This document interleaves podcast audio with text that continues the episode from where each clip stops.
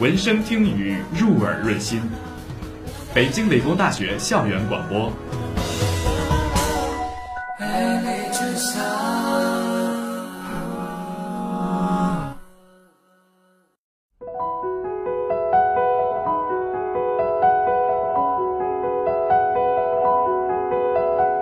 Hello，大家好，我是思安，很高兴呢，这周又可以跟大家一起聊一聊我的留学生活。今天呢，有一些比较新鲜的事情可以跟大家分享一下。因为上周四，老师组织我们同学一起去靠近图鲁兹不远的一个城堡参观游览。这个城堡呢，叫做卡尔卡松城堡，它呢是。欧洲保存最大、最完整的一座城堡，是整个欧洲最大、最完整的哟。由于我们参观这座城堡，嗯，也相当于一次课堂体验、课堂实践活动，因此老师会给我们分配一些小任务，比如说找到一些它的主要的景点，呃，并且了解与这个景点相关的历史背景。或者说与它相关的一些传奇小故事之类的，嗯，因此呢，我们就对这个城堡有了一个系统而且相对比较完整的了解，可以拿来跟大家简单的说一下。首先呢，说一下这个城堡名字的来源，它叫卡尔卡松城堡，它是为什么呢？是因为它的女主人，它的女主人叫卡尔卡斯。是一个非常美丽和勇敢的女子，在，嗯，查理曼国王带领军队来攻打这个兵家要地卡尔卡松城堡的时候，他为了捍卫自己的城池和自己的子民，呃，想尽办法来抵抗外敌。当外敌将城内的粮食来源阻断，他就想到了一个主意，就是将城里的猪养得特别的肥壮。每当敌军来查看消息的时候呢，他就把养的特别肥的猪丢到城外，让这些探子们看到，即使断了粮食，他们依然能过得很好。因此，士兵回去报告情况，查理曼国王一思索，觉得这个长期，呃，僵持下去也不是办法，因此觉得可能攻陷不了，就撤回了大军。这样，卡尔卡斯呢就保护住了自己的城池和子民，因此他就登到城墙，吹响了小号。用法语说，呃，卡尔卡斯吹小号是 g a h g a s o n 因此这个小城的名字也就得来，叫卡尔卡松。法语就是 g a h g a s o n。这样就是他城堡名字由来的小故事。这个呢，是因为一进它的城门就可以看到卡尔卡斯的雕像。老师让我们找到与它相关的小故事。这个城堡远远的看呢，非常的雄伟壮观，真的就像是漫画里或者小时候听的童话故事里面那种城堡一样，非常的美丽。它呢，据我生活在二次元的小伙伴说，非常像一部动漫叫《进击的巨人》里面的城塞都市。如果大家看过那部动漫呢，就可以大致想象一下卡尔卡松是什么样子的。卡尔卡松呢，它是一座中世纪的城堡，建于高卢罗马时代，一千多年都是前线重地，因此。它才会引来不断的战火纷争。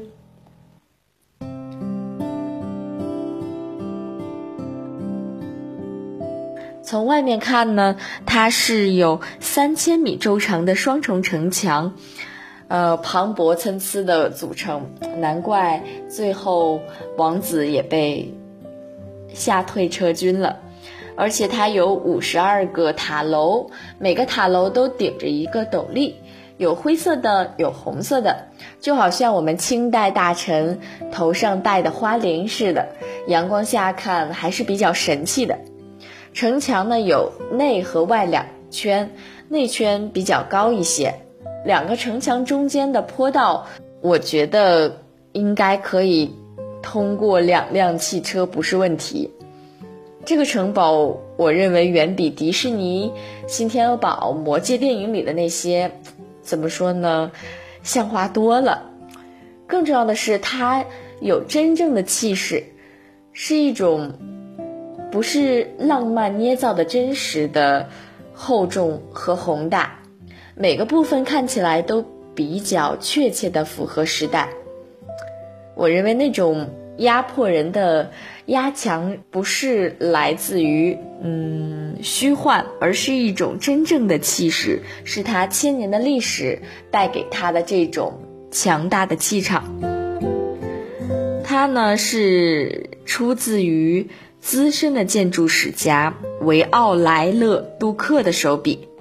在这座城外呢也有维奥莱克的雕像。因为它的建筑是双层的围墙，因此卡尔卡松在世界遗产名录上早早的就榜上有名。新城呢，虽然发展的特别快，但是卡尔卡松整个城堡的主体是生活在旧城，因此呢，新城没有预料到在二十世纪有个坐享其成的收银器，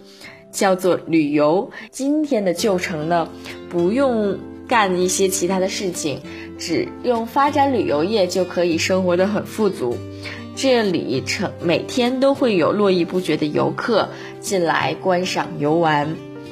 嗯，进城呢就相当于上山，这大概也是这座城池坚不可摧的原因之一。首先进城呢要过一个吊桥，而吊桥的旁边呢就是卡尔卡斯的雕像。嗯，两只手伸在胸前，笑容可掬，非常可爱。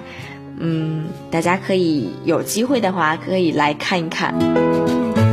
说到卡尔卡松城堡，就跟大家也简单的介绍一下它的建造者，就是维奥莱勒杜克，名字好难记。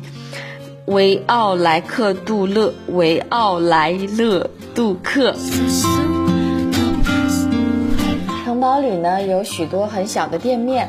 但是法国人都非常不喜欢工作，所以店面大多十一点才开门。呃，我们当天到达卡尔卡松的时候是十一点半左右，因此不涉及他打烊的这个情况。除了这些店呢，除了卖当地的小东西之外，还有许多的糖果店、巧克力店、面包店，还有小餐馆。里面全都是琳琅满目的各种各样的甜点、甜品，嗯，菜肴，但是价钱都非常的不便宜，所以我们只是进去转一圈。如果碰到特别慷慨大方的店主，他会给我们许多试吃。因此，我们把这个小城转了一圈之后，吃了不少的巧克力和糖，非常满足。呃，在卡尔卡松里面呢，有非常值得一一提的地方，是它里面有一些中世纪的建筑，和最有特点的是它有一座哥特式的大教堂。当时我跟我的朋友一起进去的时候，比较巧是正好赶上里面有唱诗班在唱诗，没有任何伴奏，单纯的五个男生在合唱。唱出来，再加上它整个房顶的回音，效果非常棒，非常震撼，有一种震人心脾的一种安宁感，真是可以坐在里面静静的听他们唱，内心就会获得一种嗯非常安宁的感觉。所以我们在里面轻轻的、慢慢的走了一圈，听他们唱。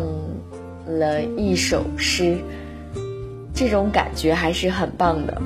我认为来欧洲呢，嗯，有来教堂的话，有两个活动需要感受一下，一个就是感受一下唱诗班，再一个就是感受一下管风琴，也就是教堂特有的一种乐器——管风琴。一般唱诗的过程中，有可能会奏响这个乐器。因为这个教堂是哥特式的，所以虽然很早很早呢听说过希腊神庙的彩色，但是那天呢又亲眼看到了这个哥特教堂里它遗留的色彩。主要是它的彩窗玻璃，就感到非常震惊。因为自己来到法国也到过许多小教堂、大教堂，但是这个教堂的彩色玻璃还是让我为之一振。许多当年就是很早很早历史上反对色彩派的人一样，我虽然已经习惯了古代遗迹在后世所残留的那种。古朴和凝重，尤其是在经过中国文化的洗礼之后，比较钟情那些经过岁月风蚀之后的残迹。可能有一点奇怪，比较喜欢那些，比如说旧旧的东西，斑驳的质地呀，白了的墙壁、石头呀，凹凸不平的地面呀。我认为那才叫做事物本身。可来到欧洲之后呢，发现。他们对色彩的热衷是非常的狂热，据说呢，可能和他们极其艰苦的生活有关，因为在古代只有比较富裕的人家才能够享受一些鲜艳的衣服也好，装饰也好，所以古人对色彩的这个向往就会非常强烈，嗯。因此，我所看到的这个在城堡里面的这两座教堂都非常绚丽多姿，而且没有一丝留白。这不是现代人运用色彩的习惯，我还是得承认，我可能对这种色彩还是不能完全适应。但是它这种对色彩。充分的利用，而且给人一种非常震撼的美，也是非常难得的。城堡的这些教堂也好，还是其他的整个里面内部的那个小城堡也好，都是经过一次又一次的修复的。法国和意大利的修复有一种修旧如旧的风范。德国修复呢，就是比较怎么说呢？就是色彩用的都比较艳丽。后来据我偶然机会听同学说，说意大利的古迹修复常常是凭借的我们现在人们一种意气用事，想到什么是什么，或者说凭自己的爱好心情。而德国人呢比较严谨呢，他就是根据古代的资料来一点一点修复。呃，这很符合德国和意大利人做事的风格。呃，而法国呢，它是修旧如旧，更多的保留了一些它最本真的东西，所以我觉得还是挺让人心中欢喜的。嗯，对那些修旧如新的，反而感觉很艳俗。所以，对于卡尔卡松呢，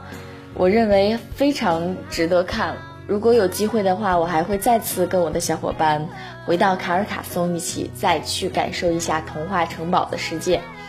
再去感受一下被色彩充斥的教堂，还有真正的城堡生活。最后用一首诗做结尾吧，就当献给。呃，美丽的卡尔卡松城堡，伟大的呃建筑家尤金，还有杜克。这个诗是这样说的：多少人爱你青春欢畅的时辰，爱慕你的美丽，假意或真心；只有一个人爱你那朝圣者的灵魂，爱你衰老了的脸上痛苦的皱纹。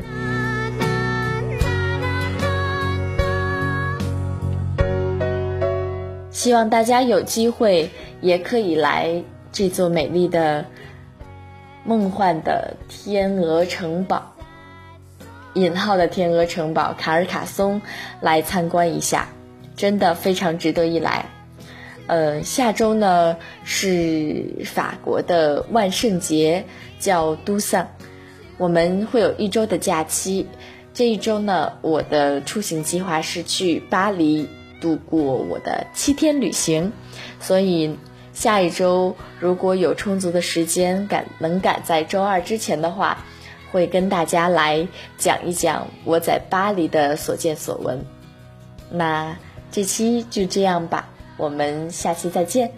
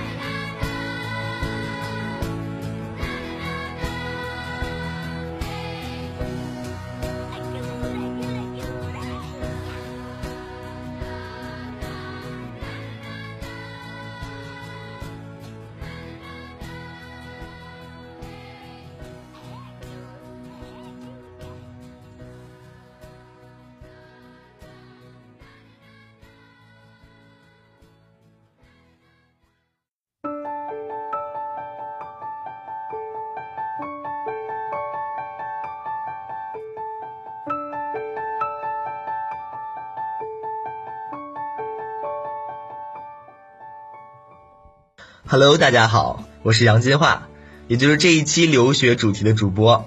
我呢现在在德国的慕尼黑，可能很多人对慕尼黑这个城市只是知道这个名字，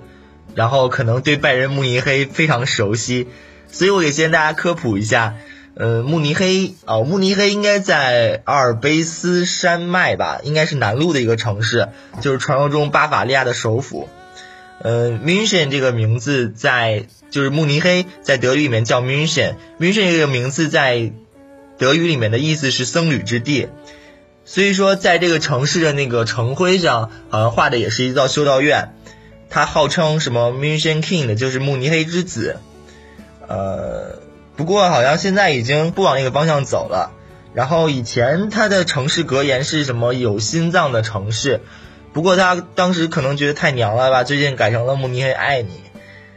嗯，我觉得也好不到哪里去吧。不过不得不说，就是慕尼黑这边的人真的是超特别特别特别好的，嗯，怎么说？就是我刚下飞机第一天的时候，我因为德语说的也不是特别好，刚下飞机我要去我住的地方，好像离得特别特别远，然后我就找了一个人问他应该怎么走，然后那个人 当时就提出说要开车载我过去。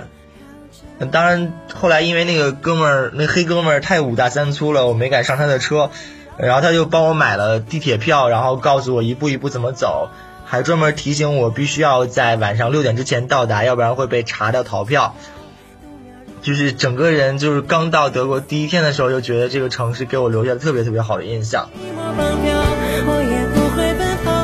提到了德国的慕尼黑，你就不能不说宝马，因为。就是宝马的德文名字就是 b a y e r i s h Motorenwerk，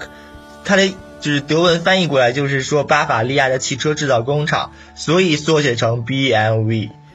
啊，我来这儿的第二天吧，就去了一趟那边的宝马的宝马的那种，呃，它叫宝马世界，其实就是一个宝马的博物馆，它展出了宝马从开始到现在的大部分的车型以及新车型的发布。嗯，前两天还有几辆劳斯莱斯停在那里，呃，特灯光特别特别炫。它就在那个奥林匹亚公园的附近。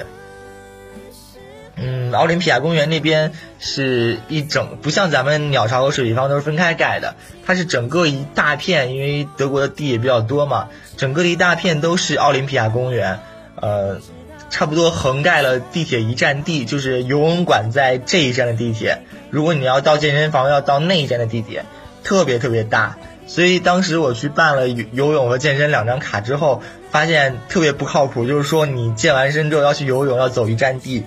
然后那边奥林匹亚公园特别特别漂亮，呃，我当时第一天去的时候刚好下完雨，然后整个那个湖面都非常的清，然后各种野鸭野鸡在那个草地边各种飞，然后就是一地的鸟屎，我不知道他们是怎么清理的，好像是每天第二天然后就看不到那些鸟屎了，然后，但如果你是当天晚上到的话，你会发现一地的鸟屎，然后就就基本无处下脚。我现在住在伊塞尔河畔的英国花园附近的学生公寓，啊，这边我觉得对学生的福利真是特别特别好。它那个英国花园就在我们的后面，我们走不到不到十五分钟就能到这个英国花园。英国花园是德国就是慕尼黑最大的花园，传说是因为它效仿英国的建筑，然后。没有太多的雕刻，有很多小道而得名叫英国花园，但我觉得它这个传说一点也不靠谱，因为那个花园我觉得就跟街心公园似的，啊，也没有什么很多的小道了，就是特别特别漂亮，然后树非常多，整个人去那儿待一待都非常舒服，然后因为在湖畔嘛，嗯，就是就是你每天住在一个湖畔，你感觉还是不一样的，而且我们这边房租非常便宜。我一个人住单间，有独立的卫浴、厨房和衣帽间，呃，一个月也只要二百六十三欧，比在北里边上租个单间都便宜。然后这边的德国小哥是最逗的，然后第一天他们就去拉着我们去喝酒，然后后来因为我喝的比较慢，他们就说我简直就是喝起酒来就像一个法国人一样，然后结果我的隔壁只住的就是一个纯种的法国人。然后就跟那个德国人开始吵起来了，然后跟那个德国人吵架的时候，都在用德语，然后就明显说不过，然后那个德国人就呱呱呱说了一大堆，那个法国人还在 纠结他的词汇，然后最后只能骂了一句“筛子”，然后就走了。然后很多人觉得，可能你是不是出国之后，尤其我们学机械的嘛，你出国之后就不会遇到那么多那么多的汉子了，是不是国外？就男女比例会协调一点，我跟大家说一声，根本不是这样。呃，你说在北理，起码各个各个专业还是在一个校区上课。呃，不管是良乡还是魏公村，它起码两个校区，大家还有很多很多的妹子的。啊，我们这边是机械学院、呃，数学学院和 IT 在一块儿，在嘉兴校区，大家想一想就知道每天上上学是怎么样一个画面了。就是工科生、工科生和理科生在一起上课。不过我们这边的课非常好，因为它是，